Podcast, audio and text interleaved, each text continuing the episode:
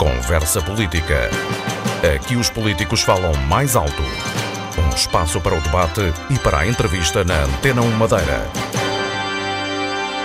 Boa tarde, bem-vindos à Conversa Política desta semana na Antena 1 Madeira. O nosso convidado é Francisco Oliveira. Boa tarde, obrigado por estar na Antena 1 é coordenador do Sindicato dos eh, Professores na região, que no início desta semana eh, realizou um plenário com docentes contratados e desempregados, são cerca de 100, se, se o número não, não, não me falha, eh, no sentido de procurar perceber quais as medidas que podem ser tomadas para este grupo específico de, de professores. O, o que é que vai acontecer? Muito boa tarde. Em primeiro lugar, uma correção dos números que têm saído na comunicação social. 100 serão os professores desempregados que trabalharam até ao ano letivo anterior. O número de contratados andará próximo dos 500. Nós insistimos na questão destes 100 porque são situações dramáticas que estão a ser vividas por muitas famílias. Estes estão realmente desempregados porque perderam o contrato no, no último ano, no final do ano letivo? Exatamente. Eh, vinham trabalhando, não era há um, dois anos, a maioria 10 ou mais anos, e de repente porque houve uma hum, alteração da linha de colocações seguida pela Secretaria Regional da Educação. Estes professores, quando contavam ter mais um ano de contrato, viram-se no desemprego. E neste momento, eh, e eles contaram isso na reunião, alguns deles estão em vias de ficar sem o, eh, subsídio de desemprego, porque é, é, limitado no tempo, como sabemos. Eh, para o próximo ano, podem concorrer numa prioridade no concurso que automaticamente significará ficar uma vez mais de fora e nós estamos preocupados com estes e também com os outros, uhum. cerca de 500, não chegará a 400 e poucos, que, embora tendo um contrato este ano à Secretaria Regional de Educação, correm o risco também de irem para o desemprego ou nunca mais vincularem. E isto acontece porque a Secretaria Regional de Educação é o único organismo da educação a nível nacional que não está a aplicar a legislação laboral nem a diretiva europeia para a vinculação. O que diz toda a legislação e a diretiva europeia é que qualquer trabalhador tem obrigatoriamente de vincular ao fim de três contratos sucessivos. Ora, a Secretaria não está a seguir isso. A Secretaria está a seguir aquilo que vinha seguindo já há muito tempo e que o Ministério da Educação já abandonou, que é cinco contratos sucessivos e completos. E o que tem acontecido é que, muitas vezes propositadamente, Acontece que no início do ano letivo estes professores não são colocados. Ora, se não são colocados, a contagem recomeça para eles. Já não têm acumulados um, 3, 4 ou 5 anos, não, começa outra vez do 1. E isto faz com que ciclicamente eles não consigam colocação. Que, que medidas é que estão a ser tomadas? Que negociações podem ser feitas com a Secretaria da Educação? Nós vimos pedindo à Secretaria Regional de Educação reuniões desde novembro passado. Infelizmente, a Secretaria Regional de Educação não nos tem recebido, não só por esta razão para este assunto, mas por muitos outros. Eh, com muita insistência, acabou a Secretaria por marcar uma reunião para o próximo dia 20. Nós vamos levar esta matéria e muitas outras, que certamente falaremos eh, durante este programa, para que a Secretaria tome medidas concretas. Estes professores contratados e também aqueles desempregados que vinham trabalhando são fundamentais para a educação regional. Porquê? Porque fazem, em primeiro lugar, porque fazem falta. A prova disso é que já há, neste momento, alguns grupos disciplinares em que não é possível contratar ninguém na Madeira porque já não há professores suficientes para isso. E depois, estes professores também são essenciais para a renovação da classe. Um dos grandes problemas da classe docente é o envelhecimento. Estes são a renovação. Se os mandamos para casa, então definitivamente não uh, vamos renovar. Professor Francisco Oliveira, estamos a falar de professores com uma média de idade baixa estes que estão nesta situação? Neste momento já não temos professores com idades baixas uhum. ou são raríssimos casos. São os que têm eh, uma média de idades mais baixa, isso sim. Mas estamos a falar de professores na casa dos 35, 40 anos, na maioria destes professores, o que é dramático. Nós começávamos a dar aulas antigamente aos 22, entre os 22, 25, 26 anos no máximo. Estes professores começaram a trabalhar, muitos deles também mais ou menos com essa idade, mas chegam agora a uma fase em que são os mais novos e não conseguem vincular. Uhum. Neste momento, na região autónoma da Madeira, professores com menos de 30 anos, não sei se chega a uma dezena. Eu conheço dois. Uh, a nível nacional, não chega aos 200. Ora, uhum. já estamos a ver como dentro de alguns anos temos aqui um problema. Estamos a ficar com uma classe muito envelhecida nos professores. Muito mesmo. A nível nacional, a média já ultrapassa os 50 anos de idade, na região ultrapassa os 48. Daqui a 5, 10 anos, como é que vai ser nas escolas? Que professores é que vamos ter? Vamos ter professores muito experientes, mas o desgaste na profissão é muito grande. Uhum. E há uma vontade e uma paixão enorme por esta profissão. No entanto, muitos dos professores que andaram entusiasmados e estão entusiasmados às vezes têm problemas, problemas físicos, eh, problemas psicológicos, alguns também que levam a que se altere a sua relação com a profissão. E isto é uma situação dramática que é preciso uh, encontrar medidas urgentemente para ser ultrapassada. Apesar de, da nossa esperança de vida ter aumentado, uh, no caso da profissão de docente, aos 50 anos uh, pode-se colocar problemas na qualidade do ensino? Eu penso que aos 50 anos, na maioria dos casos, não. aos 50 anos ainda não. Mas um professor neste momento com, que tenha 50 anos tem quase já 30 de, de serviço.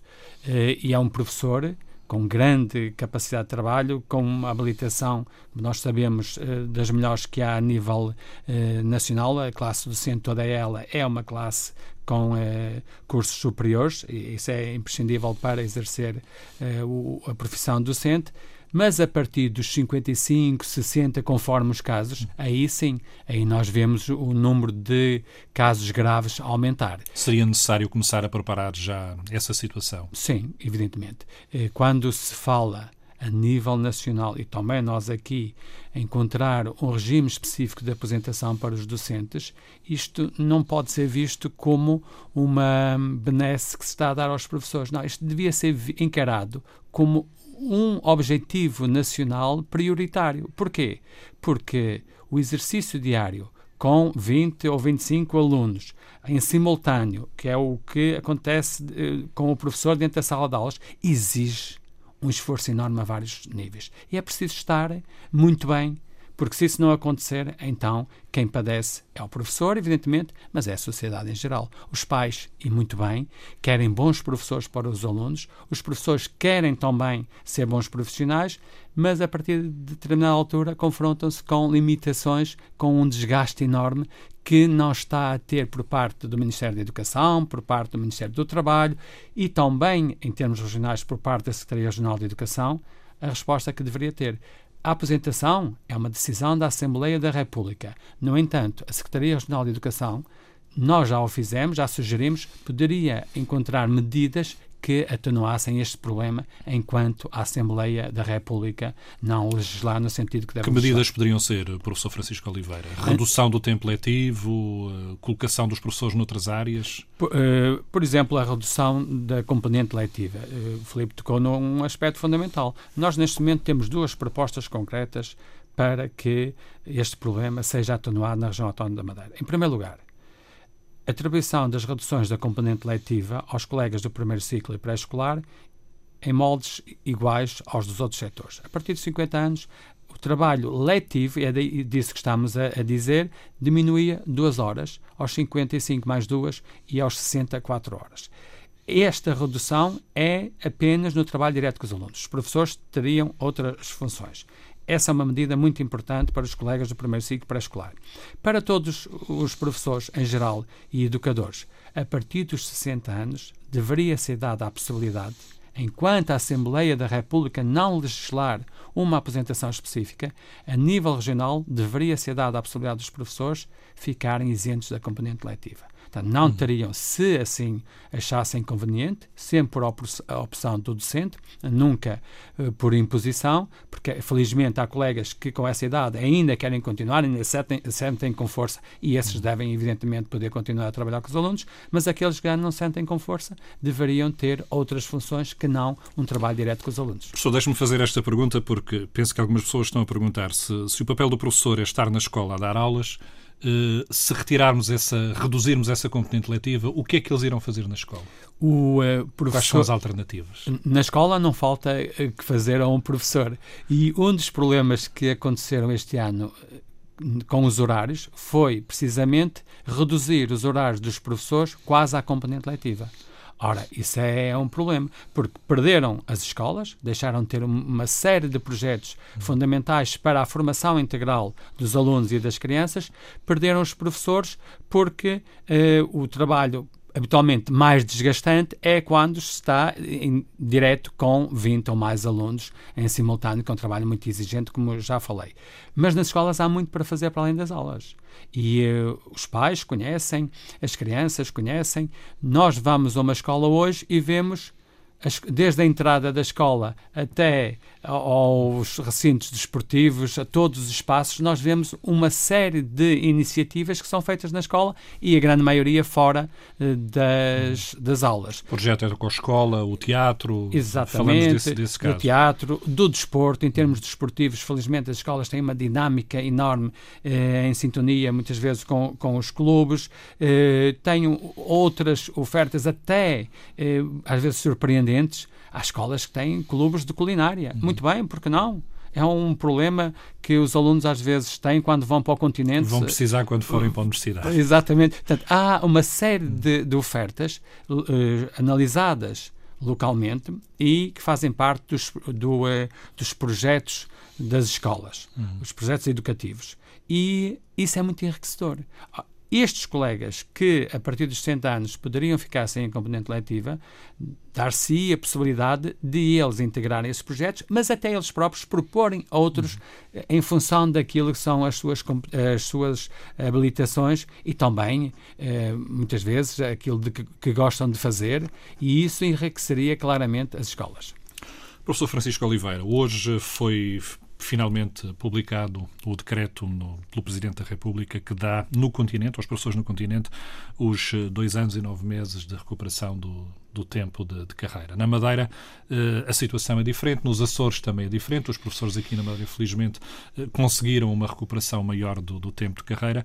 Isto vai criar quase como três, três conjuntos distintos de professores dentro do mesmo território. Isto não pode ser perigoso, permita-lhe chamar assim, eh, para quem segue carreira e até para a própria mobilidade dos professores? Em termos de mobilidade, não está em causa porque hum, é o, diploma que regula eh, a mobilidade dos professores não colide com isto que agora sai.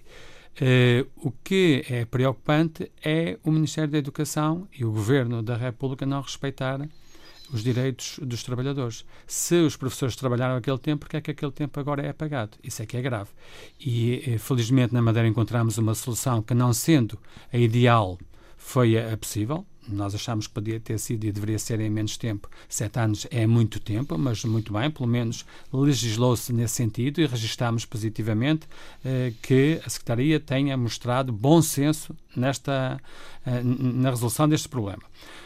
O Ministério da Educação, infelizmente, eh, de uma forma cega, eh, opta por outra solução e isto vai ser dramático no final do ano letivo.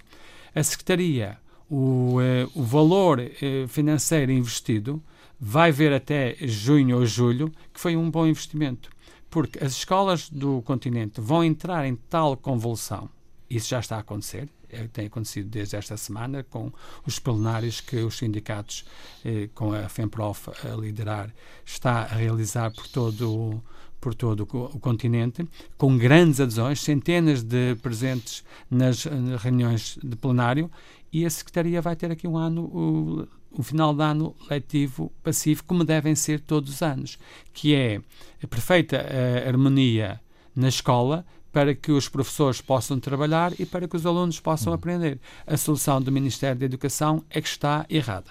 Em termos dos três regimes ou sistemas que vamos ter aqui, os Açores já tinha recuperado dois anos, quatro meses e dois dias, portanto ele só tem sete anos para recuperar. Esta solução eh, encontrada nos diversos pontos do país não é uma solução inconstitucional, como já se levantou o problema. Uhum. Porquê? Porque nós temos aqui eh, tutelas diferentes. No continente, os professores têm uma tutela com o Ministério da Educação, aqui temos a Secretaria Regional de Educação, nos Açores, a Secretaria Regional de Educação e Cultura dos Açores. E, portanto, nós temos aqui três tutelas que encontraram soluções diferentes. A da Madeira e dos Açores vão no sentido correto, a do continente completamente no sentido contrário àquilo que é o bom senso e o Ministério da Educação e o Governo da República vão pagar por isso, porque os professores não conseguem aceitar esta solução. Ninguém aceita que, depois de ter trabalhado determinado tempo, lhes diga, lhe diga no final que eh, esse tempo não contou para efeitos de carreira. Professor Francisco Oliveira, hum, a reestruturação da rede escolar, houve fusão e transferência de alunos em alguns casos, em algumas escolas. É uma verdade também que temos menos natalidade, ouve-se falar todos os dias que temos menos alunos nas escolas. Eh, que opinião tem o sindicato com, pela forma como foram feitas algumas das adaptações hum, nas redes, na rede escolar da Madeira? Eh, esse reajustamento da rede escolar parte de hum, pressupostos errados. Parte de um gabinete da Secretaria Regional de Educação, que, em função do, do número de alunos, acha que determinada escola tem de fechar. E nós consideramos que isto, logo à partida, está errado, porque o que se deveria fazer era, em primeiro lugar, auscultar as populações, ver o, no terreno o que é que se está a passar, ver se não há outras soluções para as escolas que vão fundir eh, ou eh, extinguir. E depois de fazer esta auscultação demorada, cuidada, um levantamento sério, não é só de números, os números é a coisa mais fácil de fazer, é só pôr numa folha Excel e fazer contas, isso qualquer pessoa sabe fazer. Agora, fazer as coisas bem feitas, nem toda a gente sabe fazer. E a população tem de ter uma palavra importante aqui. Estamos a falar uh, de, dos habitantes de determinada localidade e estamos a falar também da comunidade escolar. Os professores, os próprios alunos têm de ter uma palavra. Mas, uma escola não deveria ser, no século XXI, vista só como local para alunos entre a idade de nascimento, neste momento, com o pré-escolar, até irem para a universidade. Uma escola é muito mais do que isto. No século XXI, as escolas devem ter outras valências que eh, anteriormente não tinham. Nós defendemos, por exemplo, que muitas dessas escolas que agora têm fundido, antes de fundir, dever-se-ia se não deveriam, se não teriam condições para se avançar lá com universidades séniores.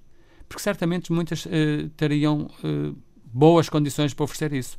A população. Seria a forma de contrariar a perda, a perda de, de crianças nas escolas. Sim, e uma forma até mais importante do que essa, que era valorizar a população em geral. Porque todos os estudos nacionais dizem que há, uh, a nível nacional e na Madeira em especial, falta de habilitações. Portanto, apesar de tudo, apesar de todo o esforço que foi feito desde o 25 de Abril, a formação média ainda é abaixo daquilo que deveria ser.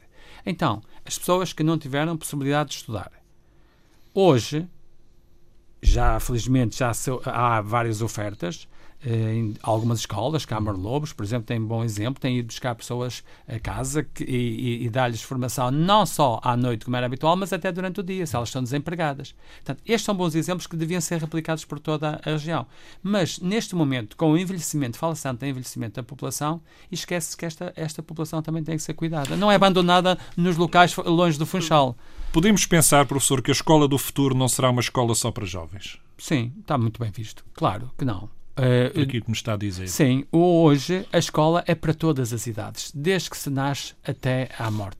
Até... A formação contínua das várias profissões poderia ser feita nessas escolas também? Com certeza ser sim. Com certeza que sim. Não digo apenas uh, formação dirigida para a profissão de cada um, mas uma formação que interessa a todos.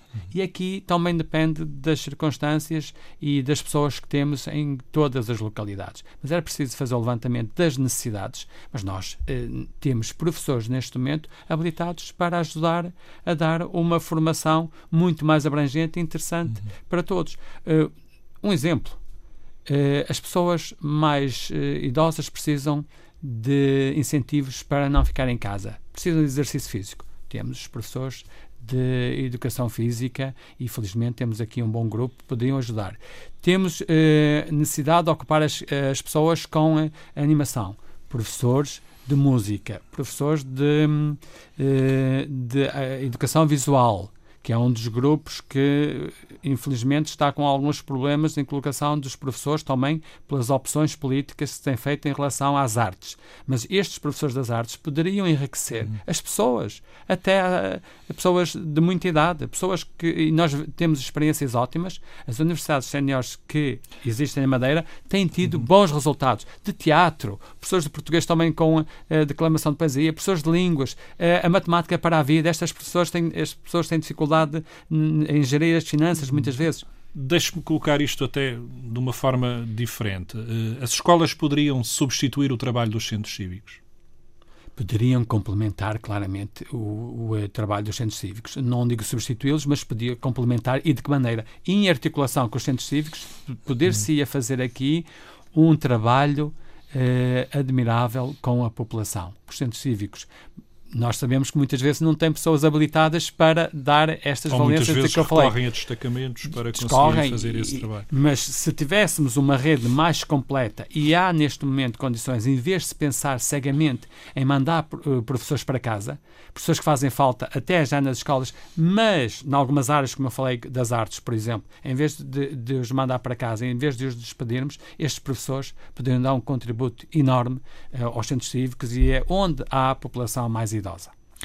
Professor Francisco Oliveira, recentemente o Tribunal de Contas, eh, num relatório que fez e analisou, eh, o trabalho em algumas escolas uh, do país, uh, no capítulo da autonomia das escolas, dos contratos que foram assinados com o Ministério da Educação, falamos, é claro, do, do, no, seu, no, seu, total do país, uh, colocou aqui uma questão, é que menos de 40% das escolas é que consegui cumprir os objetivos desse contrato, apesar de ter tido essa autonomia com a ideia que poderia, de alguma forma, ser melhor gerida, ser melhor para os próprios alunos. O que é que poderá ter falhado aqui? Por um lado, temos autonomia, mas depois não conseguimos concretizar os objetivos. Nós, na Madeira, felizmente, temos uma situação diferente. Eh, nós, eh, Sindicato de Professores da Madeira, pertencemos à maior federação portuguesa eh, de professores, que é a FEMPROF, e a FEMPROF é, é contra estes projetos de autonomia nos moldes em que eles estão definidos. Então não nos espanta nada e eu confesso que aqui não estou bem por dentro como a situação da Madeira é diferente da do continente, não tenho acompanhado o tempo, não dá para não tenho acompanhado ao pormenor eh, as questões da autonomia a nível nacional. Agora, Uh, sabemos que a nossa Federação tem tomado posição clara contra estes projetos de autonomia. Porque estes projetos de autonomia trazem uh, muitos problemas. O Ministério da Educação não está a pensar verdadeiramente em dar autonomia às escolas. O que o Ministério da Educação quer fazer, uma vez mais, é poupar recursos. E, portanto, diz às escolas que elas é que têm que assumir uma, um conjunto de responsabilidades, mas depois não lhes dá o financiamento apropriado para isso. No portanto, caso da Madeira é diferente, professor. É, é. Na Madeira a é nossa autonomia, sobretudo a nível curricular, é um pouco diferente destes contratos que foram feitos a nível Sim, nacional. em termos curriculares, uh, neste momento há, há, há uma unidade nacional em termos curriculares. A flexibilidade está aqui a introduzir uma percentagem e isso ainda está numa fase incipiente, portanto ainda, ainda não podemos dizer que já há eh, hum. conteúdos em escolas porque ainda não houve tempo para isso. Na parte na, da gestão. Na parte da gestão, eh, aqui temos uma, uma maior centralização na Secretaria Regional de Educação. Sei que há cerca de dois anos as escolas assinaram com a Secretaria, prescindir de uma verba, a Secretaria geria, geria essa verba da forma que achasse bem, umas escolas aceitaram, outras escolas não aceitaram. Mas não temos aqui o, este processo de autonomia como tem no continente. Há aqui mais eh, uma centralização da Secretaria, o que numa região pequena como a região autónoma da Madeira nos parece que fará sentido. Não significa, significa isto que não se deva dar às escolas uma autonomia como agora se pretende, com a flexibilidade curricular, autonomia e flexibilidade curricular, uhum. caminhar para uma forma de as escolas se organizarem melhor em função da realidade que têm ou das realidades que têm. Mas eh, aquilo que foi o, esses resultados de que me falou diz respeito ao continente sim, sim, e só ao continente. a uma ou um... E um grupo de escolas que assinou um contrato específico com o Ministério da Educação Exatamente. para essa autonomia. Portanto, que é diferente da situação aqui uhum. da região autónoma da Madeira. Mas isto do que é autonomia também é muito discutível. Uhum. Porque nós falamos tantas vezes que queremos autonomia, autonomia, e depois há interpretações diferentes do que é autonomia. Até onde é que vai essa autonomia? Até onde é que vai e o que é que as escolas entendem por autonomia e o que é que acham que deve ser autonomia e depois a autonomia que a tutela quer dar. E é, esta é uma discussão que não cabe aqui e que é muito difícil, Felipe, de chegarmos a uhum. consenso. Professor, indisciplina nas escolas, muito se tem falado ultimamente. Como é que o sindicato vê o atual panorama? Nós, na Madeira, eh, não ouvimos falar de grande indisciplina, aquela indisciplina que, que choca. Tem Mas temos tido alguns temos casos tido alguns pontuais, vídeos, têm surgido alguns vídeos aí entre, entre alunos. Alguns eh, casos de bullying, alguns casos de violência na escola. Poderão ser mais que nós não sabemos, eventualmente, mas eh, pelo menos alguns têm vindo a público. Certo, eh, mas felizmente a maioria das escolas não tem tido eh, casos que choquem pela, pela sua gravidade. Agora, as nossas escolas estão cheias de indisciplina. Aquela pequena indisciplina uhum. que diariamente acontece, quer dentro da sala de aula, quer, dentro da sala, quer fora da sala de aulas falou, por exemplo, do bullying né? entre, entre alunos, entre crianças, que é uma situação que parece estar em crescendo. Um, mas o que preocupa, o que deve preocupar muito as escolas é a pequena uh, disciplina, é aquela indisciplina, aquela indisciplina dos alunos não quererem saber do que se passa e não se concentrarem e os alunos terem uma grande facilidade de saltar para tudo, menos para aquilo que naquele momento está a ser tratado.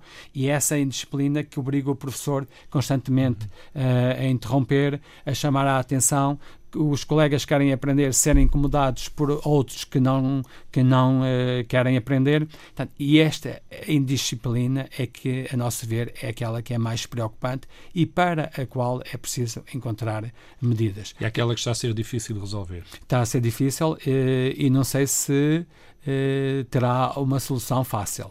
Há um, escolas que têm programas voltados para o tratamento da, da indisciplina, tem dado aqui alguns passos. Há aqui também uma situação complicada que é a, a indisciplina acontece mais com algumas disciplinas do que noutras. Eh, significa que os alunos neste momento têm dificuldade para uh, se concentrarem nas disciplinas que exigem deles mais concentração, são, uh, na maioria dos casos. Falamos das ciências e das matemáticas. Uh, matemáticas, mesmo às vezes para alguns alunos das línguas, ou gostam mais, evidentemente, da educação física, não, há, não haverá tantos casos em disciplina.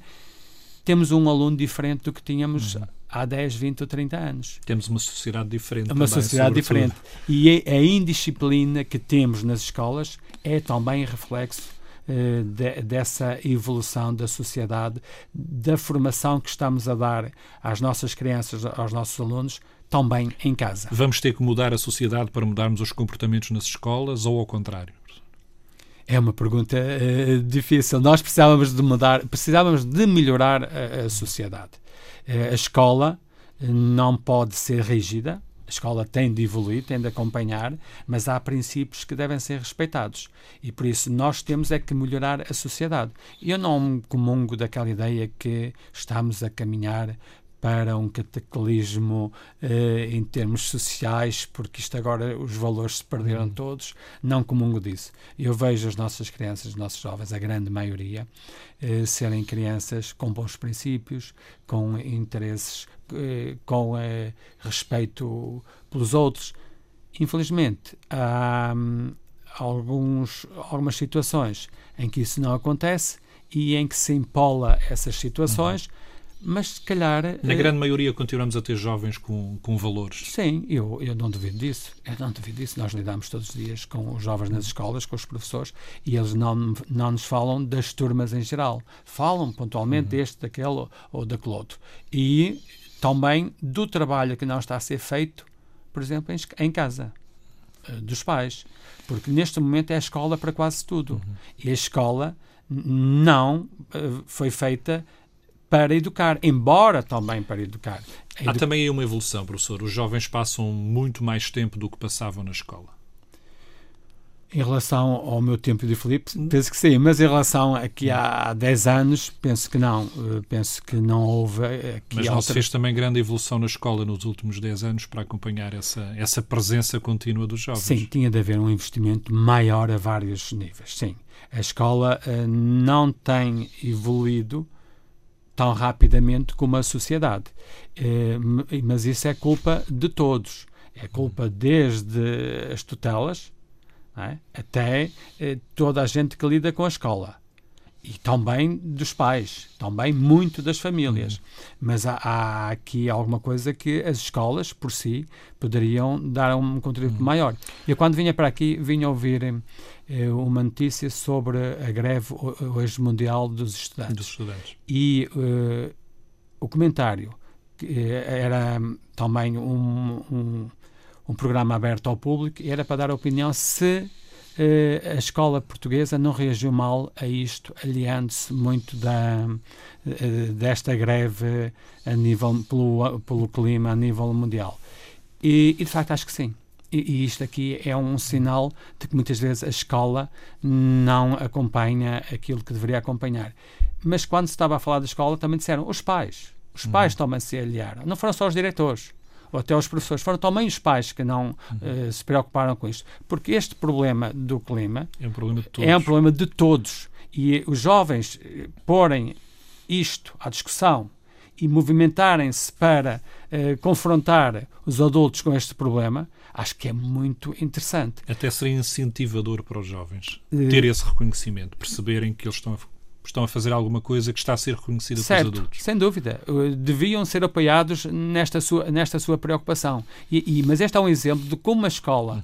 às vezes, e atenção que a escola também digo, os pais também são escola. Uhum. Uh, é a prova como a escola não acompanha o evoluir dos tempos. Uma iniciativa interessantíssima esta uh, dos jovens, uma preocupação que faz todo sentido. E, no entanto, a escola Ehm, eh, vai funcionar, a grande maioria das escolas vão funcionar hoje de uma forma natural. Não deviam funcionar hoje. Professor Francisco Oliveira, quando falamos, e falamos muito da, com a designação de comunidade escolar, essa comunidade que deveria envolver sociedade, família, escola, os funcionários, toda a gente, acaba por ter participações não proporcionais.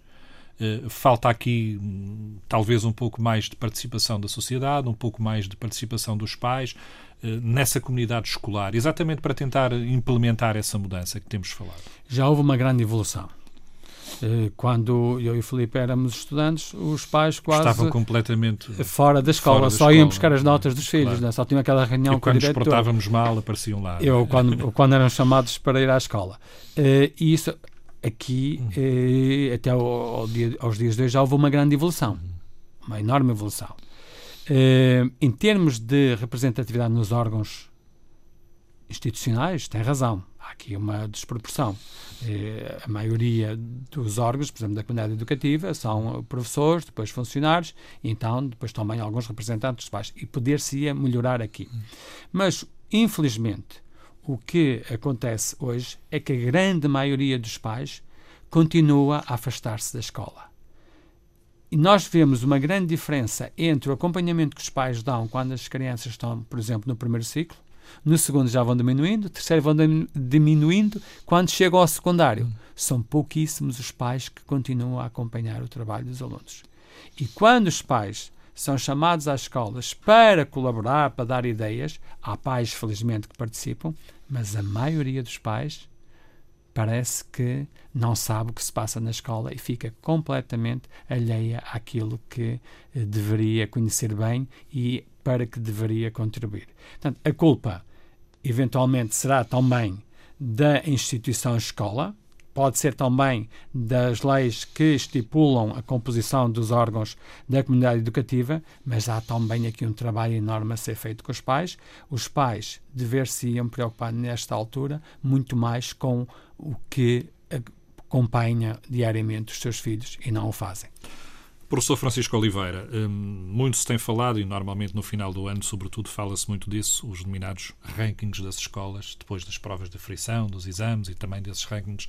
Hum, concorda que, que, se esteja, que, que se esteja a analisar o trabalho das escolas, ao fim e ao cabo, muitas vezes só pelo ranking? Porque o ranking acaba por ser a face mais visível de um trabalho que tem julgo eu, outras componentes e que às vezes não se refletem nos resultados finais. Eh, eu pensei que o Felipe inicialmente me ia perguntar se eu concordava que se analisassem as escolas, mas depois acrescentou o só pelos rankings. Essa é que é a questão central. Eu concordo que se analisem as escolas, que, como se, se analisa as outras profissões. Exatamente, que se analise, que se avalie eh, com cuidado, mas todo o trabalho da escola Agora, o ranking não é suficiente para avaliar um trabalho que se faz no claramente ano que não, uh, Filipe, claramente que não. O ranking, o uh, ranking é uma deturpação daquilo que se passa na escola durante o ano. Os exames são importantes, mas os exames existem sobretudo para fazer um trabalho que deveria ser da, das universidades, seleção para o ensino superior. E, e os exames do 11º e 12º são sobretudo para isso o nono ano é mais discutível. Não deveria. Mas já estamos a fazer provas de frição até em níveis mais as baixos. As provas da frição com o intuito eh, de se avaliar o trabalho que vai ser feito, se está adequado aos alunos, tudo mais. A ideia é bonita, mas estão a ser quase exames. As escolas estão a preparar os alunos para as provas da frição, quase como se prepara para os exames. Ora, isto é deturpar uh, a educação. Uma coisa é preparar um aluno para uma prova, outra coisa é preparar um aluno para a vida, para saber, para o conhecimento, para o gosto de conhecer, para a descoberta. E isso é que é o problema do, dos exames. Agora, eh, Felipe, veja, como é que podemos avaliar uma escola pelos exames ou pelas as provas da aflição, mas ainda não há rankings de, das de escolas da, pelas, provas, pelas da provas da aflição, felizmente, hum. esperemos que nunca haja, mas como é que podemos estar a avaliar as escolas pelos rankings dos exames se isso significa o trabalho de que 5% da escola? A escola tem um trabalho todo ao longo do ano, todo ao longo do ano, os tais projetos de que já falámos aqui, têm uma, um, uma atividade enorme e depois nós vamos dizer que uma escola é boa ou é menos boa em função dos rankings. Mas nós, quando estamos a avaliar uma escola pelos rankings, não estamos a avaliar quem são as crianças, os jovens que têm explicações. Quais são as crianças que só têm uma refeição por dia, eventualmente na escola?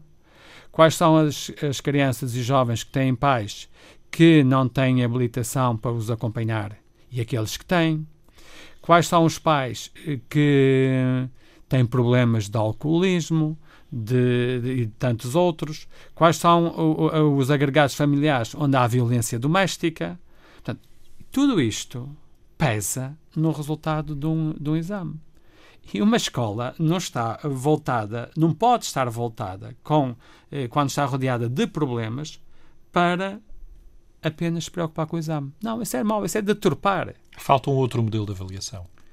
Das escolas, com certeza que sim. As escolas uh, podem e devem ser avaliadas, mas não pelo, pelos exames. Isso é completamente deturpar uh, o trabalho das escolas.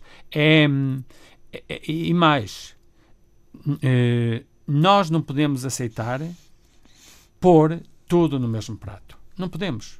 Mesmo no Funchal.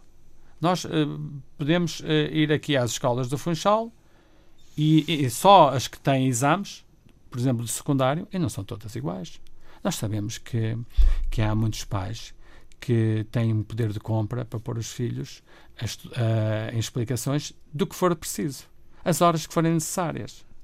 Temos outros que não têm. Temos outras escolas com mais dificuldade. Isso faz logo uma diferença enorme. Temos alunos com perspectivas de futuro diferentes. Isto também faz toda a diferença. Um aluno que quer ser médico, quer ser advogado, quer estudar para o continente, não é a mesma coisa que um aluno que está preocupado em acabar o secundário para poder ir trabalhar porque precisa de ir trabalhar, porque não tem perspectivas de, de vida diferentes. Portanto, nós estamos aqui a meter tudo no mesmo saco, como se fosse tudo igual. Não.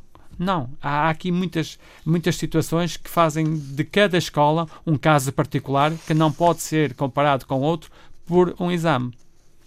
Professor, uma última questão. Estamos a chegar ao final do nosso tempo. O Sindicato dos Professores da Madeira está a assinalar 41 anos. Há uma série de atividades que estão a ser feitas. Como é que passa em revista estes 40 anos de sindicalismo para a classe aqui na região? De uma forma muito positiva. Nós, uh, o ano passado, comemorámos os 40, uh, eh, foi um, uma festa diferente, com muitas atividades, fizemos levantamento de muita coisa que se fez no passado uhum. e chegámos a uma conclusão. A educação uh, da região autónoma da Madeira hoje seria diferente se há 41 anos não tivéssemos tido 280 pioneiros que fundaram o Sindicato de Professores da Madeira, porque estavam preocupados não só com a profissão docente, que na altura não tinha uma carreira, vinha ainda com a marca do antigo regime que o considerava uma missão e não uma profissão. Eh, e estes pioneiros preocuparam-se, por um lado, com a profissão, com a sua formação, formação contínua, e depois criam mais tarde, 15 anos mais tarde, surge o Centro de Formação do Sindicato de Professores de Madeira, que continua e é fundamental, é um dos contributos fundamentais que o Sindicato dos Professores da Madeira tem dado a toda a profissão na região autónoma, mas estes pioneiros preocuparam-se também com o modelo educativo que tínhamos. Foi fundado em 78 o Sindicato de Professores da Madeira, pós 25 de Abril, depois da convulsão, foi preciso aqui seguir uma linha que orientasse todos e o Sindicato de Professores da Madeira deu esse contributo em termos profissionais e em termos de educação. E, portanto, nós achamos que o Sindicato de Professores da Madeira, para além de ser o maior sindicato eh, de professores, mas largamente eh, maior, bem maior na Madeira e com mais intervenção desde há 41 anos, nós achamos que eh, a educação deve muito ao Sindicato de Professores da Madeira. Muitas vezes apenas são destacadas as questões eh, laborais, mas nós damos um contributo que vai muito para além das questões laborais. As questões laborais são prioritárias, mas nós, como já falámos, damos formação aos professores. Temos tido uma atividade imensa na formação, de várias áreas. Eh, damos eh, atividades a professores aposentados, temos 400 uh, eh, professores aposentados que diariamente têm atividades no sindicato, a ocupação deles. Damos, por exemplo, aquilo que sugerimos há bocado para os universitários séniores. Damos inglês, já demos alemão, uh, damos informática, damos artes, pintura, dança, Portanto, damos uma série de, de, atividades para estes professores.